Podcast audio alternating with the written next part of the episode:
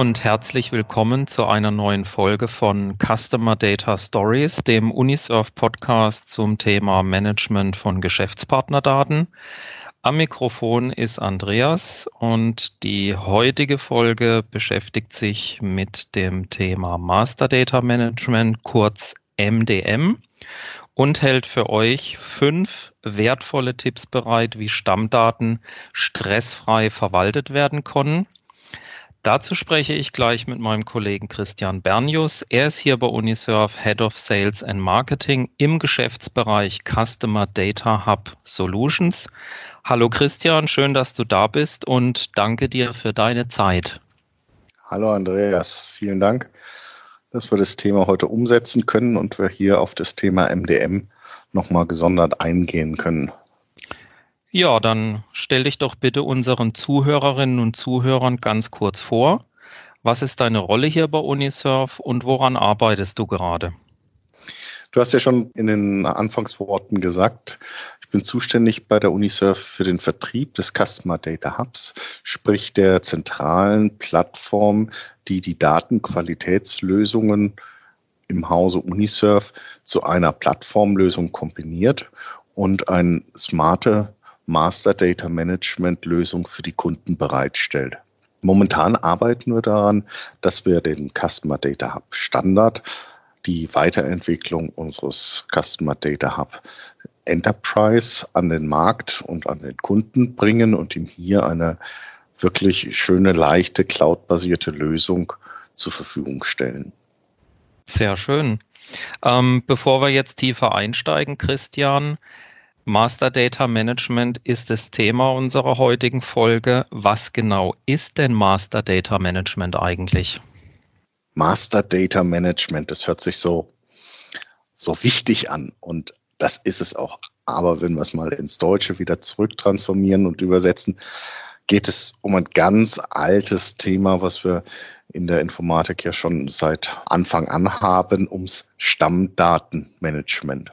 Das heißt, wir beschäftigen uns im Hause UNICEF mit Personen, Partner, Unternehmensstammdaten. Ähm, das können genauso Patienten oder Mandanten sein, überall, wo es im Endeffekt um Businesspartner geht. Okay. Und jetzt haben wir ja gesagt, dass wir heute speziell für IT-Verantwortliche fünf Tipps mit reingeben wollen, wie die ja, IT-Entscheider MDM besser machen können. Was wäre denn da, Christian, so dein erster Tipp für IT-Verantwortliche? Andreas, lass es mich vielleicht vorher noch ein bisschen eingrenzen. Wir haben mit dem Master Data Management eine Lösung oder besser gesagt ein, ein, Vorgehen, das ein Problem in den Unternehmungen adressiert, nämlich die Uneinheitlichkeit von Geschäftspartnerdaten. Das heißt, die Daten liegen überall verteilt. Die Daten sind in einer unterschiedlichen Qualität vorhanden. Die Daten sind korrupt und nicht vollständig und sie sind einem anderen oder unterschiedlichen Nutzung zugeordnet, je nach Abteilung. Das macht das Ganze natürlich für die IT und aber auch für die Fachabteilung unglaublich schwierig, weil jeder trägt eine andere Brille auf die Daten und hat unterschiedliche Anforderungen an die Daten. Und so haben wir natürlich, wie es so immer ist, wenn äh, jeder was möchte, ganz unterschiedliche Herausforderungen. Und hier geht es darum, diese ein bisschen in Korsett reinzupacken, dass man mal die grundlegenden, sage ich mal, Leitplanken links und rechts in der IT auch ähm, adressiert kriegt, um diese ganzen, ja, ich will jetzt negativ gar nicht sagen, Befindlichkeiten auch zu, äh, aber ich sage es trotzdem, zu, zu adressieren. Und äh, dafür haben wir fünf Themen mal rausgearbeitet, die hier an der Stelle für uns äh, interessant sind. So viel mal zum, zu der Rahmenproblematik. Sehr schön. Dann lass uns doch direkt mal zu deinem ersten Tipp kommen, den du IT-Verantwortlichen für ihr stressfreies Stammdatenmanagement mitgeben würdest? Also das Erste, was ich jedem an die Hand geben möchte, von den Daten und somit auch von der Datenqualität her aus zu denken. Und hier ganz wichtig, die Datenqualität sicherzustellen. Die Stammdaten, die liegen in unterschiedlichen Formen vor. Die Systeme geben unterschiedliche Eingaben vor. Sie sind redundant. Äh, es ist schwierig, eine Auflösung von Dubletten durchzuführen, weil wir kein, keine verbindlichen Formen haben. Ähm, die Daten sind, sind nicht korrekt und die Fachabteilungen arbeiten somit auf falschen oder auch auf nicht vollständigen Daten. Und das führt natürlich zum einen zu mehr Arbeit und natürlich verpufft dadurch auch Arbeit, wenn wir sehen, vielleicht kommt die Marketingkampagne gar nicht bei der Person an, an die ich sie eigentlich adressiert habe, weil der Stammdatensatz nicht korrekt ist. Das heißt, Daten müssen qualitätsbereinigt sein. Das heißt insbesondere postalisch geprüft, Dubletten geprüft auch Unternehmen, Unternehmensformen, wenn man sich überlegt, eine Rechnung geht raus, hat oben den falschen Briefkopf drinnen, ist an die falsche Unternehmung adressiert, statt einer AG ist eine GmbH drin in der Gesellschaftsform. Das sind alles Themen, die wir ganz leicht durch heutzutage standardisierte Mechanismen und äh, Datenqualitätsmechanismen äh, sicherstellen können, dass das nicht vorkommt und da ist ganz klar der erste Tipp, kümmern Sie sich um Ihre Datenqualität. Sehr schön. Also Daten im Endeffekt qualitativ in optimierter Form bereitstellen. Und jetzt haben wir ja aber auch in vielen Unternehmen Datensilos und einen IT-Wildwuchs. Also eine ganz heterogene, teilweise natürlich historisch gewachsene Systemlandschaft. Was ist diesbezüglich dein Tipp, Christian?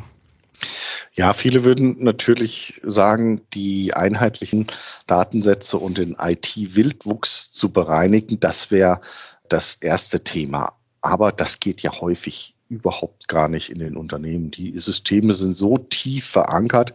Wir haben eine Parallelität von Vertriebs-, Marketings, CRM-Prozessen.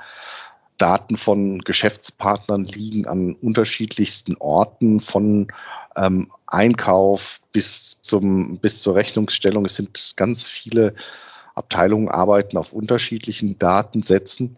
Und hier muss man natürlich auch sagen, macht es Sinn, soweit es geht, diesen Datenwildwuchs zu reduzieren. Und vor allem eins ist ganz wichtig, Datensilos zu öffnen und Datensilos, soweit es geht, zu reduzieren. Wir haben es ja auch in unserer Trendstudie gesehen, falls du dich erinnerst. Ähm, in der letztes Jahr, da haben wir gesehen, dass, dass bei 64 Prozent der Unternehmen mehrere abteilungsbezogene Lösungen zur Verwaltung ihrer Geschäftspartnerdaten vorliegen. Und das ist das ist natürlich schon, schon eine Menge. Das heißt, die sind nicht zentral verwaltet. Und das macht es natürlich unglaublich schwierig, einen einheitlichen Blick auf einen Kunden, auf einen Geschäftspartner oder Mandanten, wen auch immer wir dort haben, wirklich zu bekommen und dort die Informationen auch in der strukturierten Form zu bekommen, wie wir sie denn für unsere Prozesse auch benötigen. Drum der Tipp, Datensilos reduzieren. Wenn wir sie nicht reduzieren können, wirklich öffnen, dass wir da keine Datenfürsten drauf sitzen haben und auch den IT-Wildwuchs wirklich so weit zu bereinigen, wie es nur geht. Dann komme ich mal zu einem weiteren Thema, Christian, was auch und gerade im Bereich MDM eine zentrale Rolle spielt, nämlich die Data Governance. Wie spielt die denn jetzt in die gesamte Struktur hinein? Äh, bei den meisten Unternehmen gar nicht, weil sie sie nicht haben. Äh, das, ist, das ist aber genau das Problem. Wir brauchen, wenn wir eine Datenqualität erzeugen wollen, natürlich eine Überwachung der Datenqualität. Wenn wir die nicht messen, können wir natürlich auch keine Abweichungen feststellen. Und wenn wir nicht wissen, wo die Abweichungen sind oder wo die Fehler sind, dann können wir sie auch nicht beheben. Ähm, das heißt, es bringt überhaupt nichts, etwas einzuführen, wenn wir es nicht messen. Das heißt, Data Governance dient auch dazu, die Datenqualität sichtbar zu machen, weil wir damit sicherstellen, dass wir auch diese Eingaben überwachen. Das heißt nicht nur das Monitoring, sondern ganz klar Richtlinien zu haben, wie Daten erfasst werden, wo sie abgelegt werden und ähm, wie Daten, ja, oder besser gesagt, wie man mit den Daten wirklich umgehen soll. Äh, PwC hat das mal ähm, überprüft und hat gesehen, dass Stammdaten von den meisten Unternehmen ganz selten angefasst werden. Das kann natürlich jetzt für den einen erstmal heißen, ja, ähm, die liegen dort in der Form, dass sie qualitativ gut sind. Aber äh, das war an der Stelle nicht der Fall, sondern hier wurde wirklich darauf hingewiesen, dass das im Endeffekt Datenleichen sind, die dort erzeugt werden. Einmal eingegeben, nie wieder drauf geguckt. Das heißt, man arbeitet mit den Daten, die man da halt so hat. Das war halt schon immer so. Und das muss man wirklich abstellen. Man muss Daten zum Leben erwecken und sagen, ähm, wann wird mit ihnen wieder gearbeitet? Wann löschen wir sie? Ähm, wie sieht das aus? Eine Data Quality Firewall im Endeffekt einführen. Das heißt, schon bei der Eingabe gucken, dass die Daten richtig reinkommen. Dann müssen die Daten regelmäßig überprüft werden. Und wenn wir sie nicht mehr brauchen, müssen wir sie auch wieder löschen und aufräumen. Im Endeffekt ein ganz normales Vorgehen, was wir für physische Güter auch machen würden. Und das müssen wir bei den digitalen Gütern auch tun. Also Daten zum Leben erwecken ist ja ein sehr schönes Stichwort. Also dann fasse ich für den Moment mal zusammen. Wir empfehlen oder du empfiehlst Datenqualität sicherstellen, einen einheitlichen Datensatz statt IT-Wildwuchs und Datensilos, plädierst auch für eine Data Governance Strategie Jetzt gibt es ja aber im Bereich MDM noch weitere Daten, wie Metadaten zum Beispiel. Wie spielen die jetzt deiner Meinung nach in das Thema Master Data Management mit rein? Metadaten zahlen natürlich genau auf diesen Begriff Leben mit ein. Die Informationen, die hinter den Daten dran stehen, die geben den gliedern die Daten ja in einen Kontext ein. Und diese Informationen sind ganz wichtig für Systeme. Damit kann ich mit den Daten überhaupt auch erst arbeiten. Es gibt mir Kontexthinweise und äh, diese Kontexthinweise, die muss ich ganz klar zentral vorgeben. Denn hier suche ich über alle Systeme hinweg, hier arbeite ich über alle Systeme hinweg und ähm, spätestens hier ist ganz klar, Vielleicht finde ich die normalen Daten noch, aber sobald wir in Metadatenbereich geht, wird es für ganz, ganz viele Systeme schwierig, die dann auch zu verarbeiten, weil sie dann äh, mit den übergebenen Daten vielleicht gar nichts anfangen können, weil sie nicht wissen, was denn dafür hin, hinten dran noch an Metadaten hängt.